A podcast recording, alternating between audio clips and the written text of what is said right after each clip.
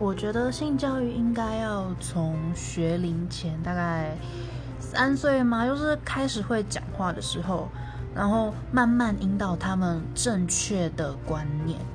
比如说，嗯，怎么生小孩啊，嗯，然后男女男女的差别